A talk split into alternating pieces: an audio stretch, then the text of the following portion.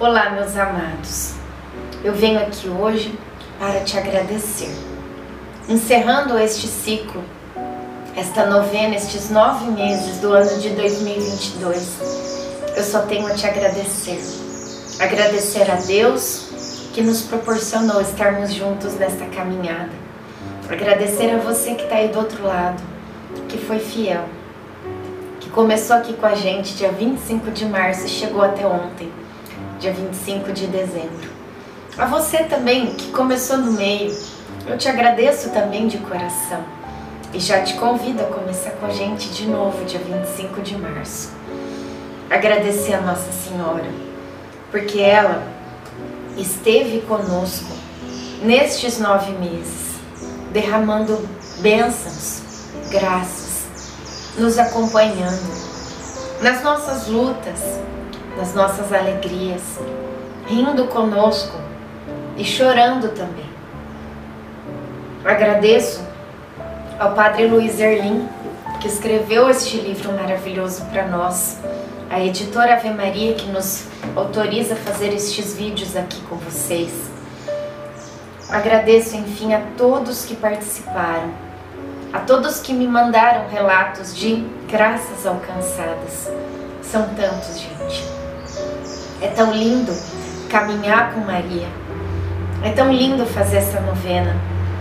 A primeira vez que eu a fiz e eu terminei, eu me emocionei tanto por ter completado a jornada e por ter visto quanto Deus realizou na minha vida e tem realizado desde então, que eu me propus a fazer estes vídeos todos os anos enquanto me for permitido estar aqui.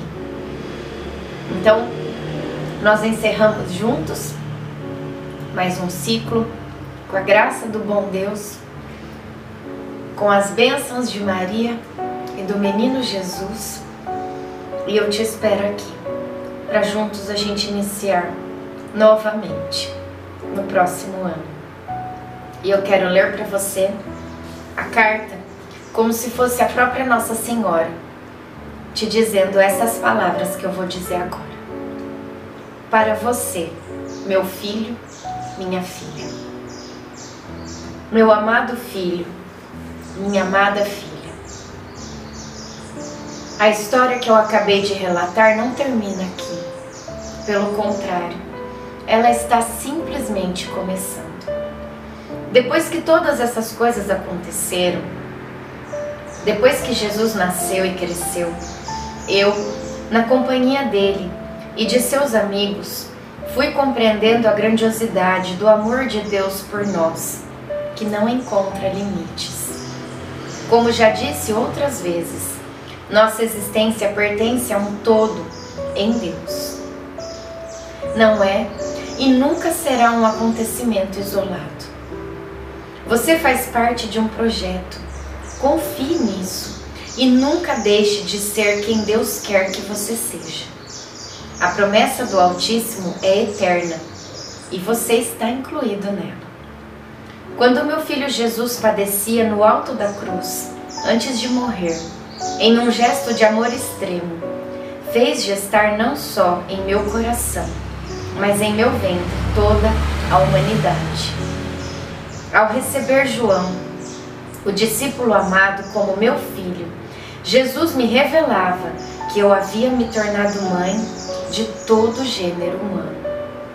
Minhas dores eram de uma mãe que perdia um filho, mas eram também de uma mãe que dava à luz todos os que já haviam passado por este mundo, os que viviam naquele momento e os que ainda nem tinham nascido. E você, sim, você nasceu para mim naquele instante. Dar à luz, neste caso, não significa somente trazer ao mundo, mas conduzir a verdadeira luz, a luz sem ocaso, a luz que ilumina o mundo. Minha função é, e sempre será, conduzir todos os meus filhos à luz eterna que é Jesus. Jesus o confiou como meu filho, minha filha, porque ele sabe por experiência própria que eu jamais o abandonarei. Eu o amo. Velei por você desde o momento em que você ainda não existia para o mundo, mas já existia para mim. Velo por você em toda a sua vida e velarei até o último suspiro que você der, para poder abraçá-lo e dizer: Tomemos posse do reino preparado para nós antes de todos os tempos. Então o conduzirei até Jesus. Não deixe que nada, nem ninguém o afaste de mim. A pior dor para uma mãe é a distância de seus filhos. Você pode não perceber, mas minha presença é constante. Enquanto você dorme, eu acaricio seus cabelos. Eu já o livrei de muitos males e continuarei a livrar. Eu o amo e sempre o amarei. Obrigada por fazer comigo esta novena, este advento. Muito obrigada, de coração.